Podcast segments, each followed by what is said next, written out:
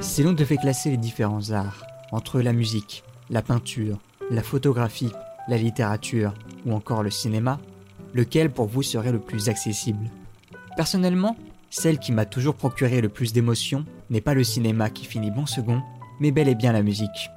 C'est l'art le plus universel. Pas besoin de connaître une langue, ni même le langage musical, mais tout simplement de ressentir. Et si on le combine au cinéma?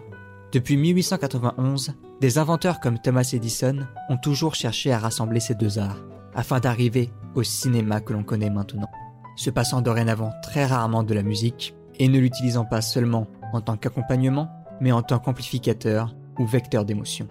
Il est dorénavant facile de reconnaître certains films seulement par leurs thèmes musicaux.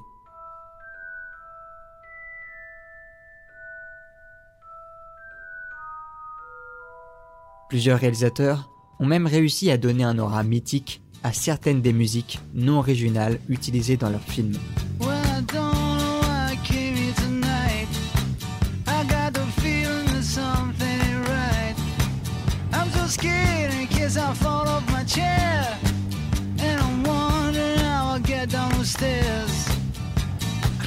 Mais ce qui va nous intéresser, ce sont les collaborations entre réalisateurs et compositeurs, créant pour la plupart des mimiques très reconnaissables, comme par exemple notre cher Hans Zimmer et sa très, très longue collaboration avec Christopher Nolan.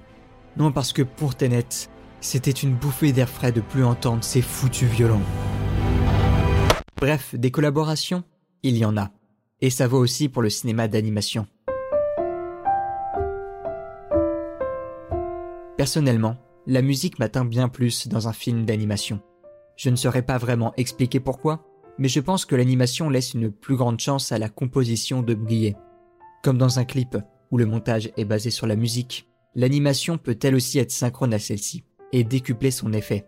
Mais si je vous parle autant de ce cinéma, c'est principalement à cause d'un duo japonais qui a fait de moi ce que je suis aujourd'hui. Hayao Miyazaki et son compositeur, Joe Hisaishi.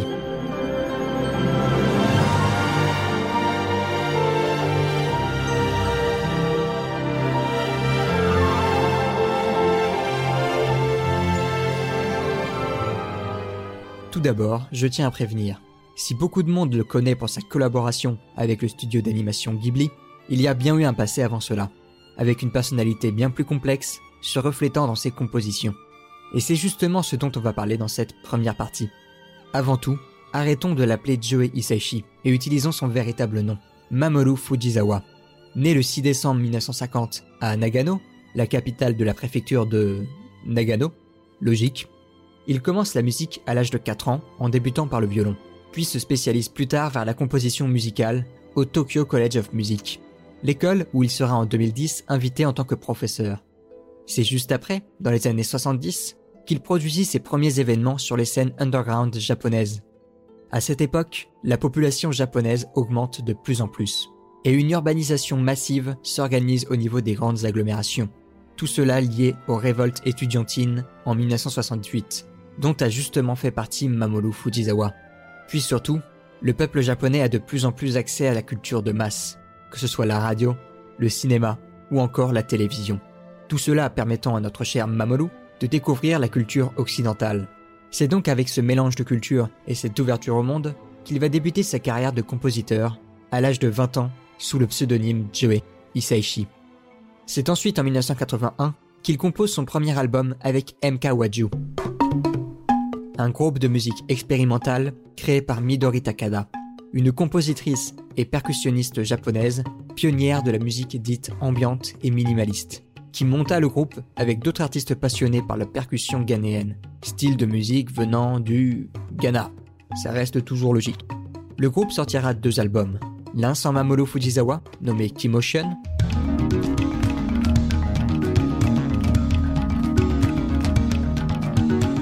et le second cette fois-ci produit et composé par Mamoru, nommé Nkawaju Ensemble. Tout cela avec une adaptation plus électronique, se rapprochant plus du style de Steve Reich. Attention, petit aparté. Steve Reich est un musicien et compositeur américain des années 70-80.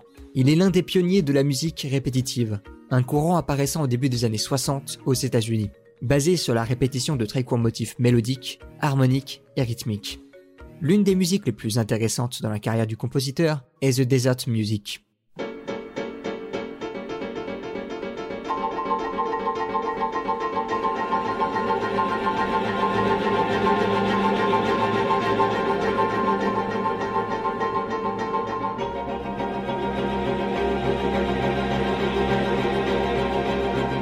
Une œuvre orchestrale datant de 1984. Elle est sa seconde composition comprenant des voix. Un petit chœur de 27 voix, ainsi qu'un orchestre initial de 89 musiciens. Je pense qu'il ne connaît pas trop la démesure. Si je vous parle de cet artiste, Steve Reich, et de ce style, la musique répétitive, c'est parce que ce style reviendra de nombreuses fois dans les créations de Joey Hisaishi. Et je pense qu'il est justement temps de revenir sur son histoire.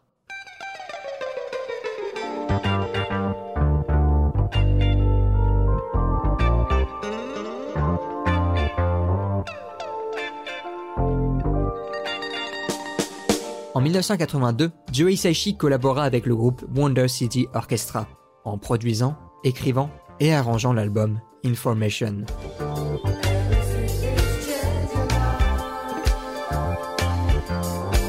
Il garda ses références à la musique répétitive tout en ajoutant un côté pop. Il expérimenta encore de nouveaux styles musicaux que l'on retrouvera dans ses futures compositions. Il fallait donc attendre deux albums, Keymotion et Information, pour voir enfin arriver son saint premier album solo.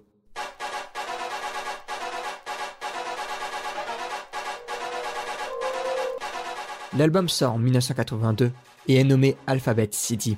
Eh oui, c'est bien du Joey Hisaishi que vous entendez en fond. Il commença donc sa carrière solo avec un album électronique, de la New Age ambiante synth-pop. Alors surtout ne paniquez pas, cela signifie simplement une musique pop basée sur le travail des synthés avec des nappes musicales dans le but de créer une ambiance. Ces synthétiseurs, on les retrouvera justement dans toute la suite de sa carrière. C'est deux ans après la sortie de l'album Information, en 1984, que Mamoru va être approché par les producteurs du second film de Hayao Miyazaki, Nausicaa de la vallée du vent.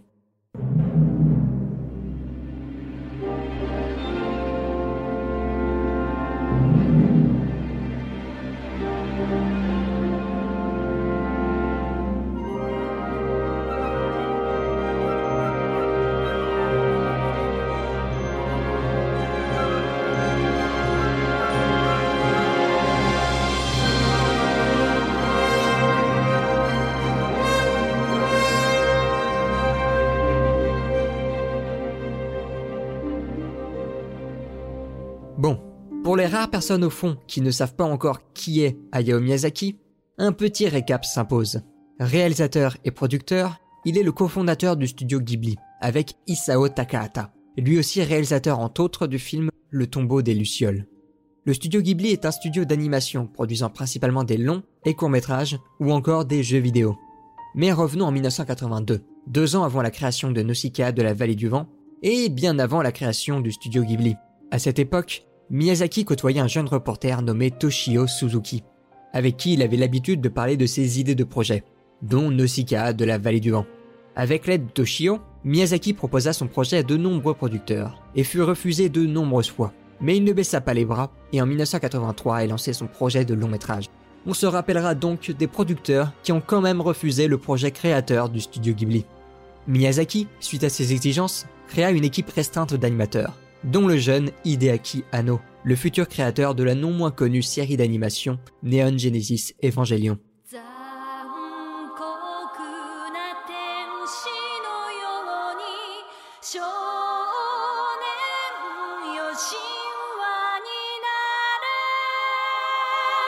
Comme quoi il y avait du beau monde pour Nausicaa.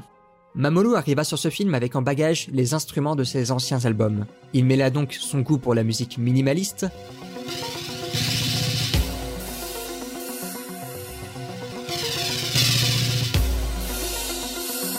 en ajoutant des influences classiques.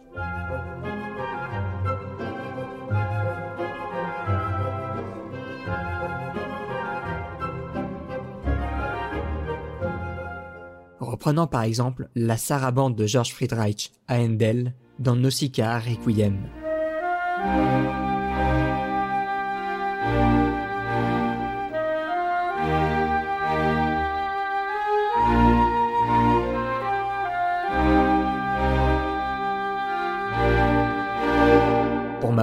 Ce film signe donc son passage de la musique expérimentale à une composition plus classique, ainsi que le début d'une des plus grandes collaborations entre un réalisateur et son compositeur.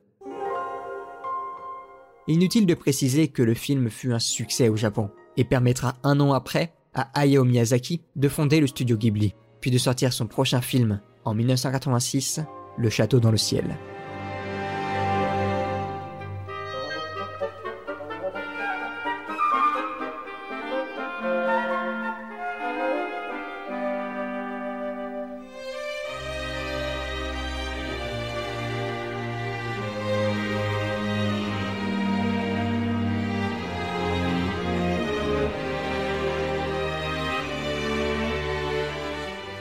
Il faudrait d'abord savoir pour ce film que son véritable nom n'est pas Le Château dans le ciel, mais Laputa, le Château dans le ciel, puisque inspiré du troisième volet des Voyages de Gulliver nommé Voyage à Laputa.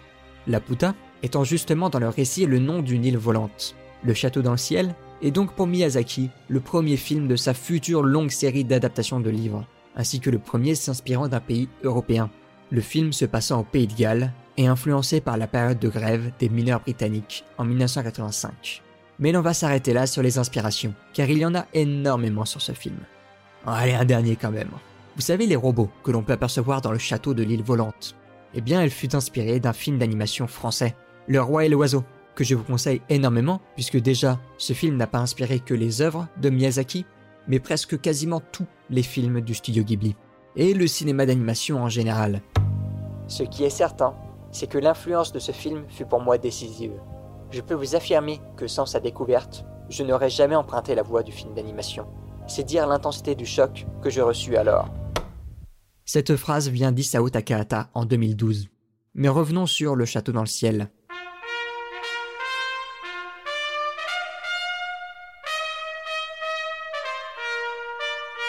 À la composition, Mamoru utilisa moins de synthétiseurs que sur Nausicaa, en les troquant avec d'autres instruments acoustiques, dont une guitare dans par exemple Doves and the Boy, un instrument justement plus européen.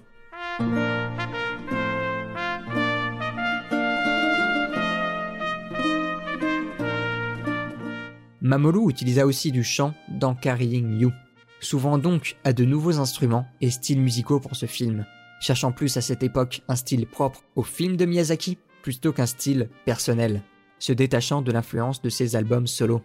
Et ce fut encore plus le cas pour le prochain film de Miyazaki, sorti en 1986, Mon voisin Totoro.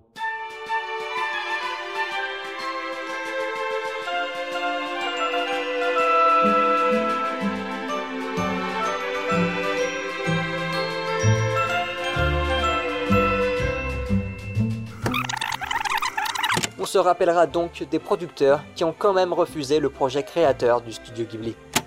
Et oui, on s'en rappellera, puisque certes, mon voisin Totoro fut un succès dans le pays du soleil levant, mais il fut très difficile à financer. Quand le projet fut présenté au producteur Tokuma, l'un des plus importants éditeurs du Japon, il fut refusé une première, et puisque cela ne suffisait pas, il fut refusé une seconde fois, malgré sa réécriture. Le projet commença seulement après le soutien de l'éditeur du roman La tombe des Lucioles, la source d'inspiration du film Le tombeau des Lucioles, qui était en production en même temps que Mon voisin Totoro.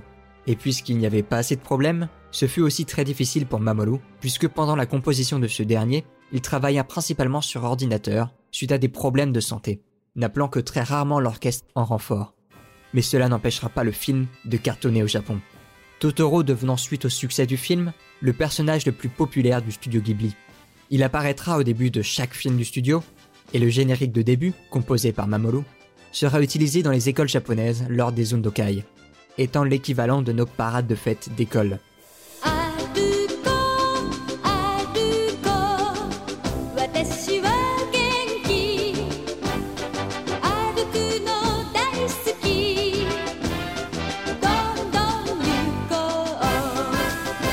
Cela signe donc le début de la pérennisation du studio Ghibli, du moins au Japon, permettant au prochain film une meilleure distribution en dehors de l'Asie et une plus grande liberté accordée au studio Ghibli. Mais faisons une pause un moment avec les films de Miyazaki. Car oui, Mamoru a fait autre chose dans sa carrière, même à cette époque. Il travailla entre autres avec deux autres compositeurs sur un recueil de neuf courts-métrages nommé Robot Carnival.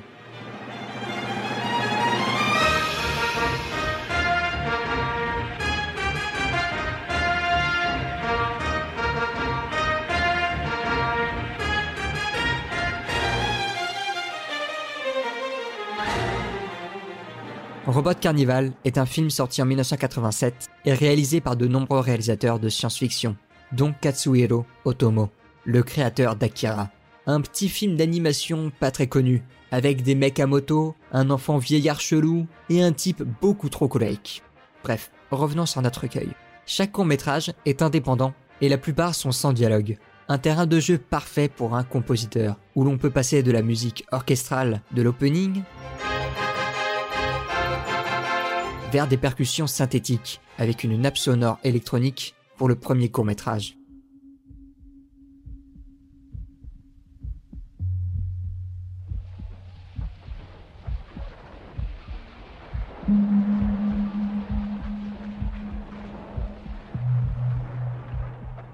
L'opening et la première partie ayant évidemment été composés par Mamoru. Cette œuvre lui permettra de travailler encore plus sur l'homogénéité et l'incrustation de ses compositions avec l'ambiance générale du film. Un moyen d'expérimenter des éléments que l'on retrouvera dans les prochains films de Miyazaki, durant justement l'une des périodes les plus importantes du studio, sa pérennisation et maturité, qui commença doucement en 1989 avec Kiki la petite sorcière.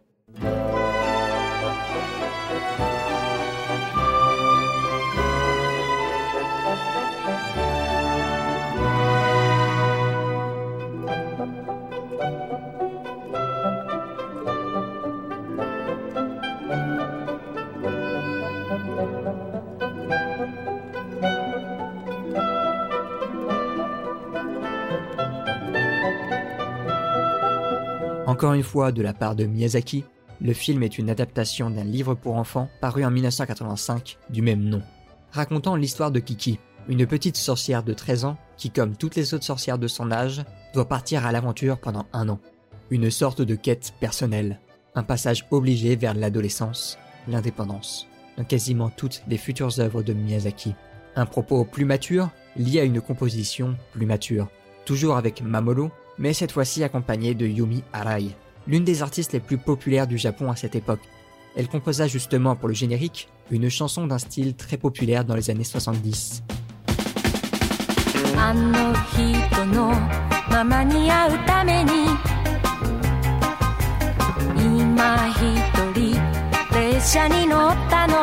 Quant à Mamoru, il se rapprocha de la musique occidentale, avec encore plus d'instruments européens comme l'accordéon.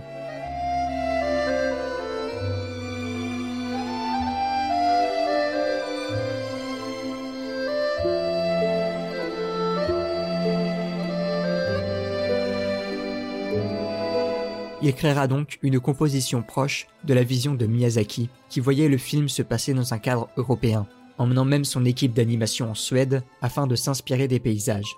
Mais une moins forte présence de la musique se fait ressentir. Enfin, sauf si vous avez regardé la version américaine.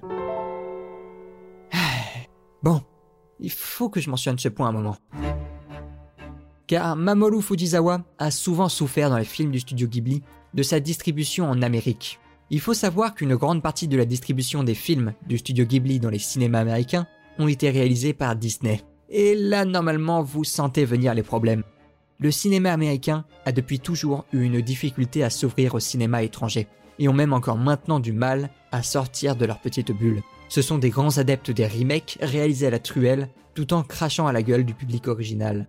Et malheureusement, le studio Ghibli a aussi souffert de cela, malgré l'acharnement des producteurs de Ghibli face à Disney.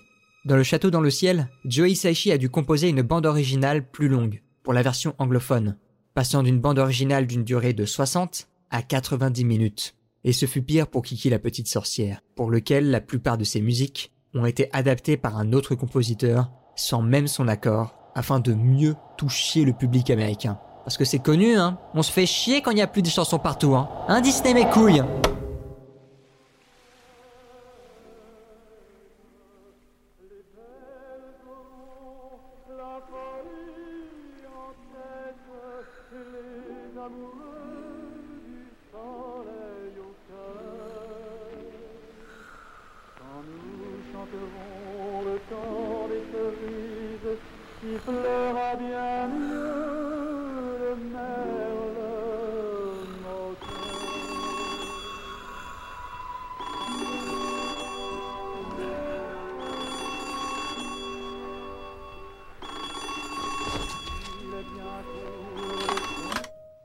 Sorti en 1922, Porco Rosso devait être un moyen métrage de 45 minutes, basé sur un manga de Miyazaki lui-même, sorti en 1989, nommé Ikotei Jidai.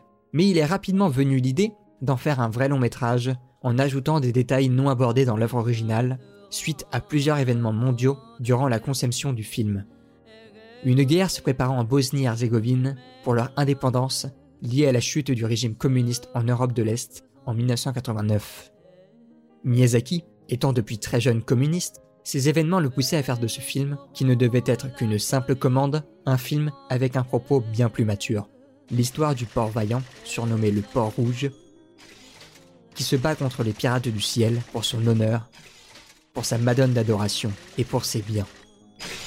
La scène se passe vers les mers méditerranéennes, à l'époque où l'hydravion gouverne ces eaux. Je n'invente rien, c'est littéralement ce qu'explique le carton du début. Le film se déroule donc en Europe durant l'entre-deux-guerres, dans un État contrôlé par une Italie fasciste, où la guerre est présente comme à l'habitude pour Miyazaki, de manière absurde. Il est cependant son premier film montrant clairement un État en période de guerre, tout en restant dans un style enfantin. Pour la seconde fois après Le Château dans le ciel, il n'y a pas de chanson. L'orchestre est mis à l'honneur avec encore plus d'instruments européens que Kiki la petite sorcière, mais aussi avec une composition plus mélancolique. Une sorte d'avant-goût de la suite de la carrière de Jubei Seishi. Les deux films Kiki la petite sorcière et Porco Rosso ont permis d'entreprendre pour le studio Ghibli une transition vers des sujets plus matures. Pour Mamoru, ces deux films ont permis une transition vers une composition plus classique, priorisant l'orchestre symphonique à ses synthétiseurs afin d'arriver à sa consécration en 1997 avec Princesse Mononoke.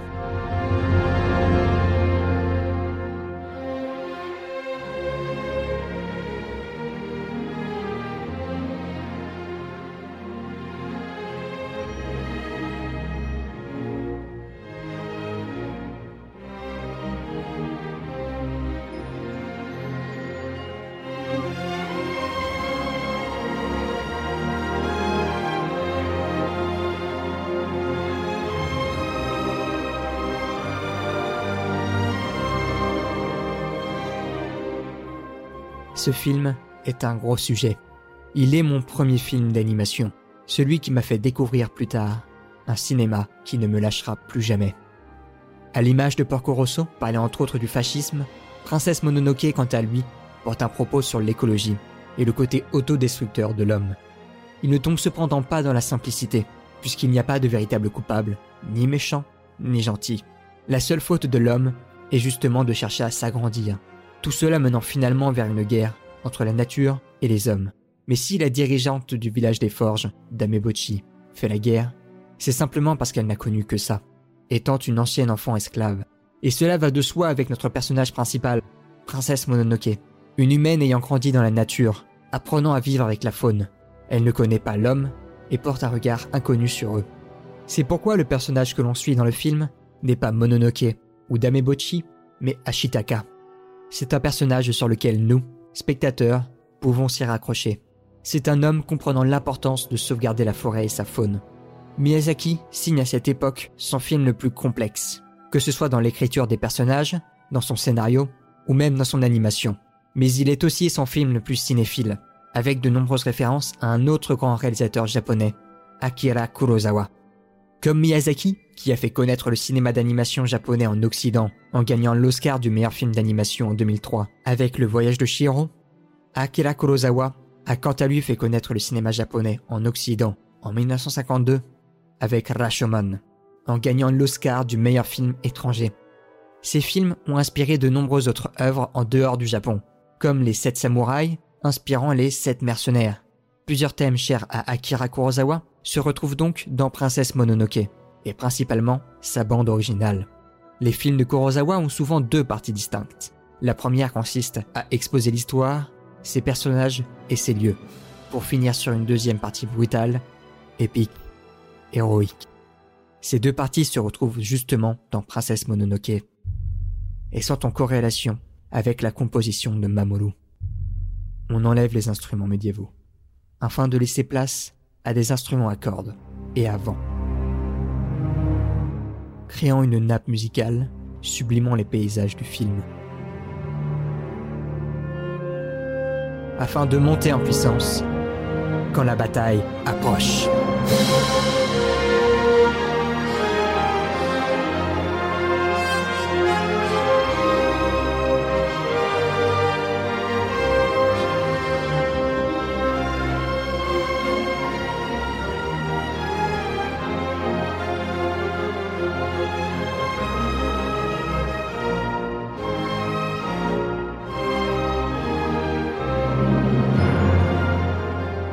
Mamoru réalise pour ce film sa bande originale la plus puissante, à l'image de sa prestation lors du concert des 25 ans du studio Ghibli.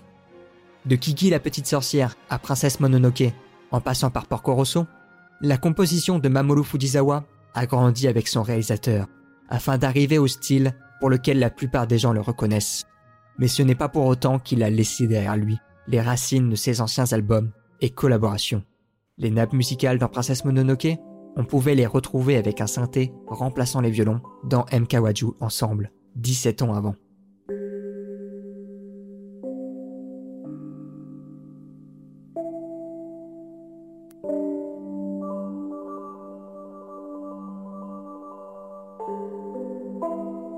Mais si on le connaît dorénavant en tant que compositeur de films, ce n'est pas pour autant qu'il a arrêté sa collaboration avec le studio Ghibli, avec le dernier film de Miyazaki, puisque c'est en 2010 qu'il composa pour un jeu vidéo de rôle, Nino Kuni.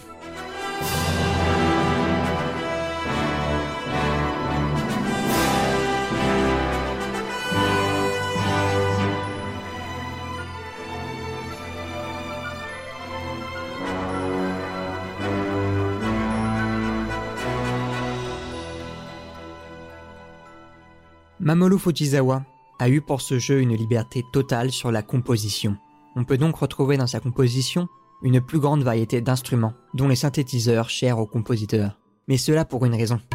L'univers est fantastique et plus vaste que dans un film, composé d'un plus grand nombre d'environnements différents, chacun avec des instruments et un thème propre à eux.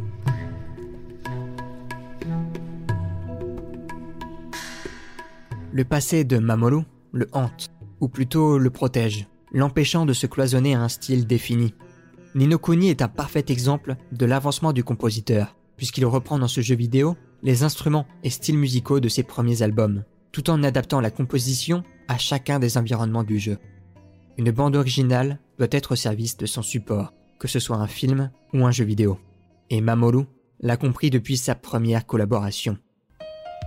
Mamoru n'a pas cessé de voyager avec les films du studio Ghibli, vers l'Europe avec Porco Rosso, en revenant parfois au Japon avec Princesse Mononoke.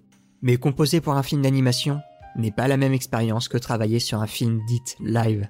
Durant sa collaboration avec Miyazaki, Joe Hisaishi rencontra un autre réalisateur avec qui il collabora sur sept films, Takeshi Kitano.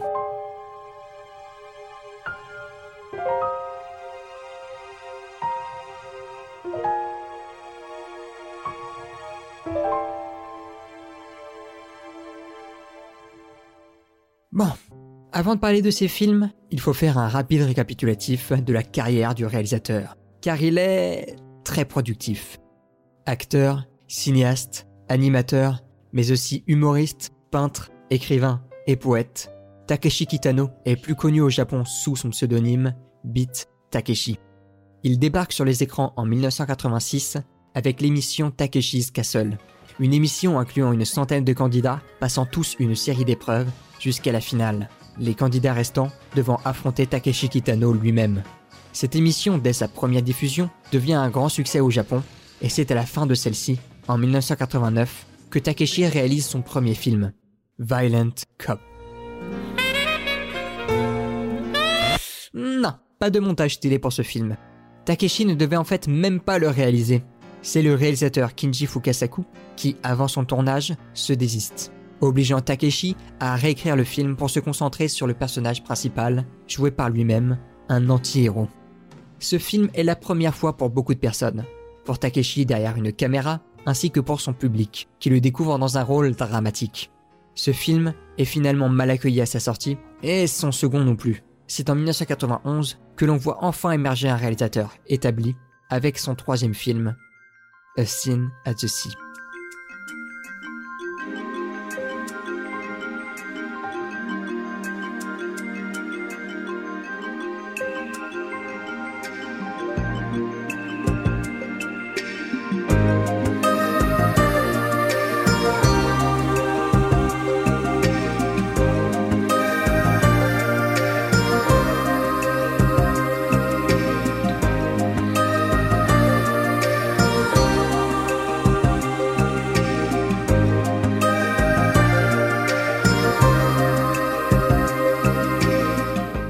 C'est l'histoire de Shigeru, un éboueur sourd-muet, retrouvant dans les ordures une planche de surf qu'il répare comme il peut afin de l'essayer en mer sous le regard de Takako, elle aussi sourde. A Sin as Sea est hypnotisant, d'une poésie juste incroyable. Et tout cela grâce à la musique de Joe Hisaishi. Durant sa réalisation, Takeshi Kitano montre le film sans aucune musique. Imaginez donc un film minimaliste d'une heure trente avec deux héros muets sans une once de notes de musique. C'est à ce moment-là que la production appelle Joe Hisaishi à la composition, qui se retrouve donc à réaliser la bande originale d'un film avec un univers très particulier, celui de Takeshi Kitano. Et malgré cela, ils réussissent un miracle, une inertie parfaite entre le film et sa musique. On peut retrouver dans le thème principal du film des synthés pouvant rappeler celui de Nausicaa de la vallée du vent. Tout cela accompagné d'instruments européens. Elle est pour moi l'exemple parfait du style de Joe Hisaishi, inspiré tout autant par la musique japonaise traditionnelle que le jazz européen, et basé principalement sur des percussions et nappes musicales hypnotiques. Cela ne vous rappelle rien?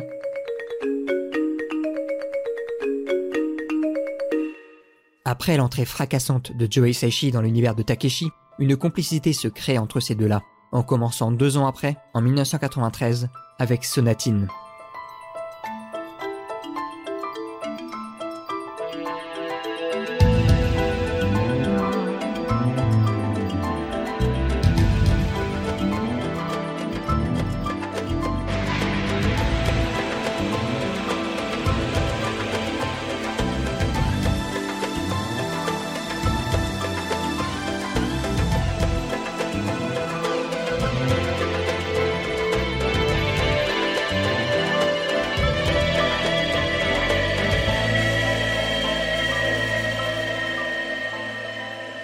On passe pour ce film dans un registre encore totalement différent. Notre personnage principal est un yakuza possédant son propre territoire, mais voulant partir à la retraite. Un anti-héros aussi froid que violent, n'empêchant tout de même pas le réalisateur Takeshi Kitano de mettre en scène la vie de nos personnages comme dans son dernier film, de manière calme. Eh oui, on n'a plus trop l'habitude du calme ces derniers temps au cinéma. En 1993, Sonatine est le premier film du réalisateur à être sélectionné à Cannes dans la catégorie Un certain regard et devient un succès en Europe. Le public occidental, ne connaissant pas le passé comique de Takeshi Kitano, accepte plus facilement le côté violent et minimaliste du film. Pour son scénario ainsi que sa bande originale, Takeshi et Joe Hisaishi s'inspirent de la forme sonate, un terme musical utilisé dans la musique classique signifiant un morceau composé de trois parties, trois sonatines. Commençons par l'exposition, nommée Act of Violence. Les instruments se mettent en place. Le piano retentit en premier, avec une mélodie qui restera tout le long, les percussions les rejoignant juste après.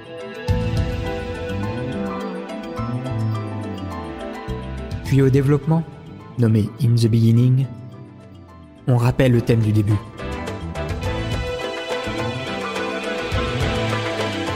Certains instruments finissent par se détraquer, à sortir du rang.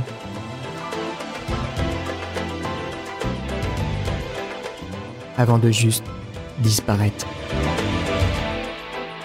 ne laissant retentir que le piano.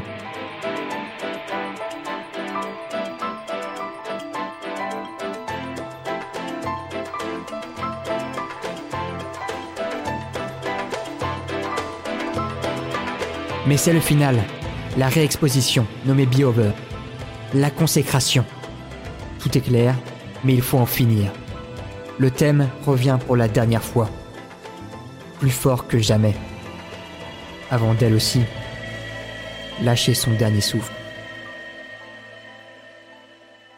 Takashi Kitano, dans Sonatine, donne à la musique un rôle de scénariste, une liberté quasi totale à son compositeur. C'est dans son prochain film que...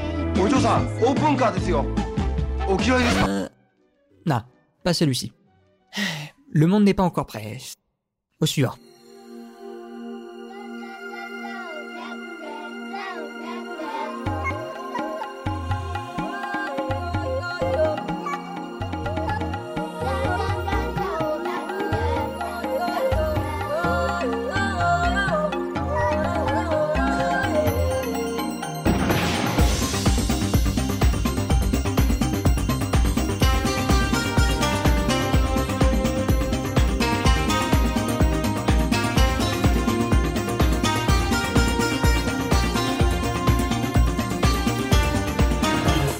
Kids Return est le point de basculement en tant que cinéaste de Takeshi Kitano. Puisque succédant à un grave accident de moto, Takeshi, toujours passionné par la mort, imagina juste après que son accident n'était peut-être qu'une tentative de suicide inconsciente, lui rappelant finalement l'importance de sa vie ainsi que de son adolescence. C'est à ce moment-là qu'il décide d'en faire un film. Masaru et Shinji sont deux amis, tous les deux faisant l'école buissonnière. Ils finissent par trouver une passion pour la boxe, les poussant et les libérant de l'emprise des études. Mais Shinji se révèle finalement plus doué que son ami, créant un fossé entre les deux. Masaru, écarté, finit par se faire une place chez Yakuza, un terme très récurrent chez Takeshi. Le film suit la vie de ces deux adolescents, ainsi que des autres gravitant autour d'eux. Il est un regard pessimiste sur l'éducation, car après tout, on pouvait s'y douter avec les anciens films de Miyazaki, tous les personnages principaux étant des marginaux. Le film est certes pessimiste, mais cependant d'un réalisme terrifiant. Le système éducatif au Japon étant à cette époque impardonnable. Soit on obéit, soit on est exclu. Les personnages principaux cherchant avant tout la liberté et préférant prendre cette vie avec légèreté et humour. Tout cela rappelant l'enfance de Takeshi. D'un père yakuza et d'une mère stricte, il quitte le collège au bout de trois ans pour devenir serveur. C'est là qu'il rencontre Kiyoshi Kaneko, avec qui il crée un duo comique nommé The Two Beats, qui les permettent ensuite de se faire remarquer par un producteur de télévision. C'est après cela qu'est né Beat Takeshi. Mais revenons sur Joey Hisaishi. Pour le début du film, au revoir les instruments électroniques et bienvenue aux instruments à cordes. Les violons sont joués en staccato, énergiques et puissants, comme enchaînant des coups. Tout cela parsemé de courts, mais puissants moments poétiques, souvent liés au piano. Les instruments électroniques, comme la guitare et le synthé, sont utilisés pour signifier l'adolescence et l'enfance de leurs personnages. Les instruments classiques sont cependant là pour signifier le passage vers l'âge adulte. C'est à la fin que nos personnages principaux se retrouvent et se réconcilient avec leur passé. Les instruments électroniques et acoustiques s'entremêlent. Dans ce film, la musique ne sert pas de scénariste comme dans Sonatine, mais plutôt de personnage. Il illustre leur lutte constante face à un monde et une éducation qui ne leur conviennent pas. Après le Takeshi Kitano adolescent dans Kids Return, le réalisateur s'attaque ensuite sur le Takeshi Kitano, père de famille, avec Anabi.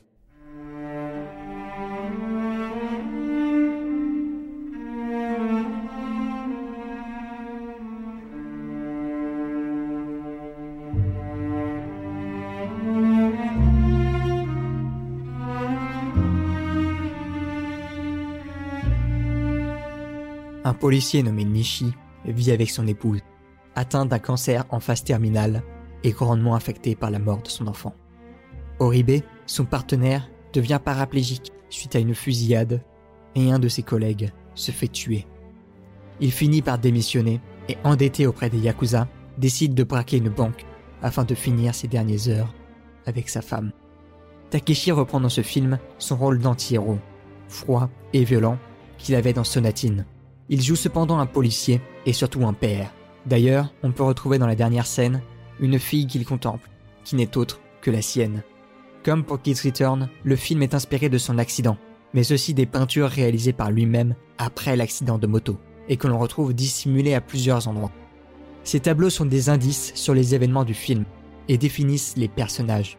Le père protecteur, mais calme, la mère fragile, la fille n'ayant pas eu le temps d'éclore, ou encore les Yakuza. La composition de Joe Hisaishi, représentant les personnages dansant au gré du vent, se battant contre les événements du film, est une valse. Mais une danse, aussi belle qu'elle soit, se finit toujours à un moment. Le film en japonais s'appelle Anabi, signifiant les feux d'artifice. Le thème principal du film en est son écho. Il représente son ascension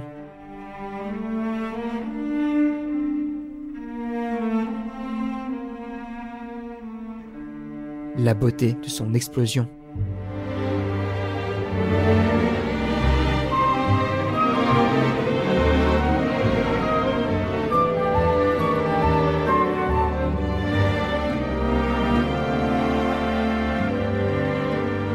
Avant de juste disparaître.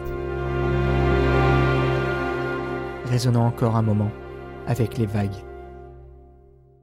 Mais c'est à partir du prochain film que les problèmes commencent entre Joe Hisaishi et Takeshi Kitano, avec Kikujiro no Natsu.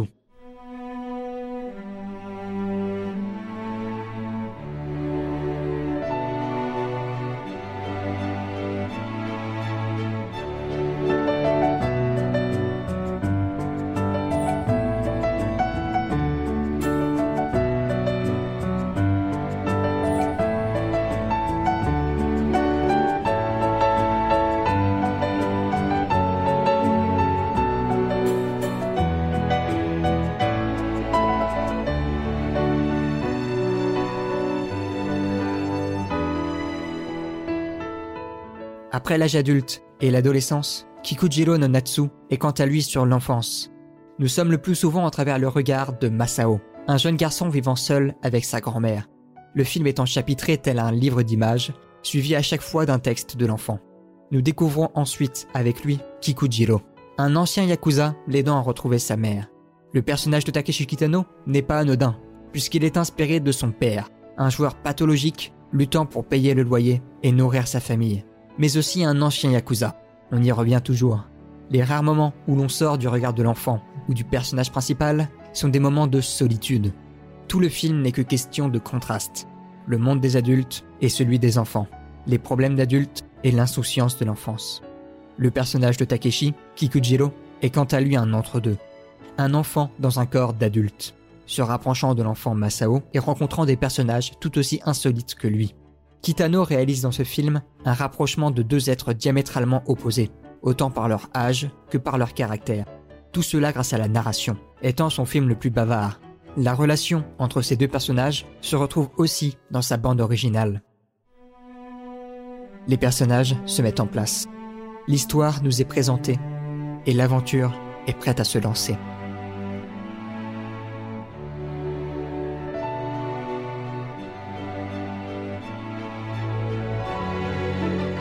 Les percussions du début représentent l'enfant. Et la mélodie du piano l'accompagne durant toute son aventure.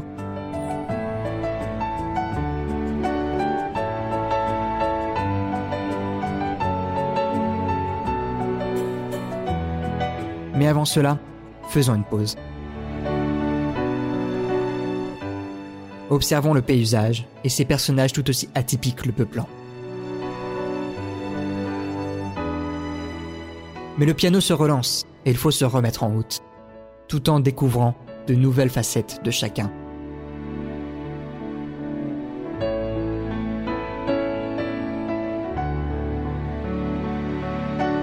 Avant de conclure cette histoire avec un au revoir. Cette musique est du grand Joe Hisaishi, une mélodie qui depuis sa première écoute ne me quitte plus une parfaite collaboration entre les percussions asiatiques et les autres instruments occidentaux. Une musique sublimant les moments de vie perchés dans le temps, créée par Takeshi Kitano. Mais il commence à avoir un problème. Les films de Kitano ont de plus en plus de dialogues et de personnages. Et pourtant, la musique de Joe Hisaishi reste toujours aussi présente, voire peut-être trop. C'est en 2000, avec le film Brover, que Takeshi Kitano réalise son premier film, en dehors du Japon, en partant en Amérique. Un yakuza nommé Yamamoto quitte Tokyo, refusant de se soumettre au clan adverse ayant tué son chef. Il part retrouver son demi-frère à Los Angeles sans savoir parler un mot d'anglais. Il arrive cependant à former son propre clan en appliquant les mêmes méthodes qu'à Tokyo. Ce film est sur la fidélité, la fraternité. Jusqu'où un homme peut-il aller pour un être proche? Ce film fait en soi partie de ce point de basculement qui a mis fin à la relation entre le compositeur Joe Hisaishi et son réalisateur Takeshi Kitano. Car depuis son premier film avec Joe, Takeshi n'a pas cessé d'affiner un univers bien à lui, réussissant à dépasser les frontières du Japon avec Anabi. Il fallait bien un jour arriver à un projet peut-être trop ambitieux. Takeshi reprend les mêmes codes que ses anciens films et les amène aux États-Unis. Et finalement, ce que l'on voit n'est qu'un film n'ayant pas sa place. Une œuvre, aussi bien que ses précédentes, mais donnant une saveur amère dans la bouche. La bande originale est de plus en plus courte, et surtout, il n'y a aucun thème marquant. Depuis le début, j'ai analysé les œuvres en question à travers leur bande originale, un moyen de vous montrer l'importance de la musique de Joe Hisaishi dans les films de Takeshi. Et c'est à ce film-là que la machine bloque. Dans Sonatine, la musique est au cœur du récit. Elle en est même la scénariste. Elle a continué à garder une place importante au fil du temps dans la filmographie de son réalisateur. Tout cela jusqu'à Anabi, où la musique commence à prendre une place de plus en plus discrète, pour finir par être reléguée au second plan. Et cela atteint sa limite dans le dernier film avec Joey Saishi, Dolls. Sorti en 2002, il est son film le plus poétique et romantique regroupant trois intrigues différentes. Elles sont toutes inspirées d'une pièce de théâtre de marionnettes traditionnelles japonais nommée Bunraku. Originaires de la région d'Osaka, les marionnettes sont visibles du public et tous les personnages sont interprétés par un récitant qu'on appelle justement le Bunraku. Si l'on devait transcrire ce type de théâtre, un personnage raconte l'histoire, donc Takeshi Kitano, et un autre installe une ambiance musicale, Joe Isaichi. Mais si le narrateur se met à délaisser son accompagnateur que se passe-t-il? Dolls raconte dans sa première intrigue un couple heureux, décidant de fuguer à cause de la pression mise par leurs deux familles. Sa seconde est comme par hasard l'histoire d'un chef yakuza, retournant dans un parc 30 ans plus tard, bien avant d'intégrer le milieu du crime, afin de retrouver sa petite amie. La dernière est celle d'une ancienne idole, perdant un œil à la suite d'un accident, et de son plus grand fan, suite à la fin de carrière de l'idole. Trois couples différents, tous liés par un amour perdu ou impossible.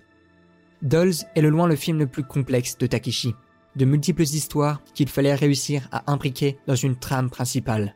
Mais, aussi complexe qu'il soit, une place a été mise à l'écart et se ressent. Où est la musique de Joe Hisaishi? Le thème principal pour nos deux amants, ses variations pour nos deux autres intrigues, ou encore les différents instruments pour signifier le changement de saison. Dans ce film, on passe d'une bande originale à la base de 40 minutes à seulement la moitié, Cinq morceaux pour une dizaine d'habitudes. Et ce n'est pas faute d'inspiration pour Joe Hisaishi. Takeshi, trouvant la musique trop présente dans son film, décide d'écarter une grande partie, créant un film poétique et complexe, mais manquant cruellement d'émotion. Devenu un grand réalisateur, il finit par oublier ce qui a lancé sa carrière. A Scene at the Sea. Une poésie incroyable et pourtant minimaliste. Toute histoire, aussi banale qu'elle soit, si bien amenée et racontée, peut devenir incroyable. Tout cela pour finir sur un film complexe avec de multiples intrigues et personnages, mais pourtant sans âme. L'âme, c'est ce qui fait vivre des films pendant des dizaines d'années. Pourtant indescriptible, ce qui est sûr, c'est que l'âme se trouve à chaque partie de la réalisation d'un film. Que ce soit dans son scénario, dans ses décors, sa lumière, son cadre, ou encore son montage et sa musique, un élément manquant peut transformer un film inoubliable en un bon film et à notre époque, les bons films sont devenus communs. Takeshi Kitano, je le considère comme le metteur en scène ultime. Il n'a pas pareil pour modeler les images des films dans lesquels il choisit de s'investir. Cette phrase vient de Joe Hisaishi en 2001 pour un magazine. Takeshi Kitano n'est cependant pas un réalisateur comme les autres, et Joe Hisaishi l'a compris dès sa première rencontre. Je ne suis pas là pour blâmer l'un ou l'autre, mais pour rendre hommage à une collaboration souvent oubliée, dans l'ombre d'Ayao Miyazaki, une collaboration qui amena jusqu'à moi des films inoubliables, d'une créativité débordante, parfois bien plus au-dessus de Miyazaki. Mais là non plus, je ne peux comparer la collaboration avec Hayao Miyazaki à celle avec Takeshi Kitano. Elles ont toutes les deux créé celui que je suis à présent. Elles m'ont suivi autant dans mon enfance que mon adolescence, et leurs musiques sont à jamais gravées dans ma mémoire.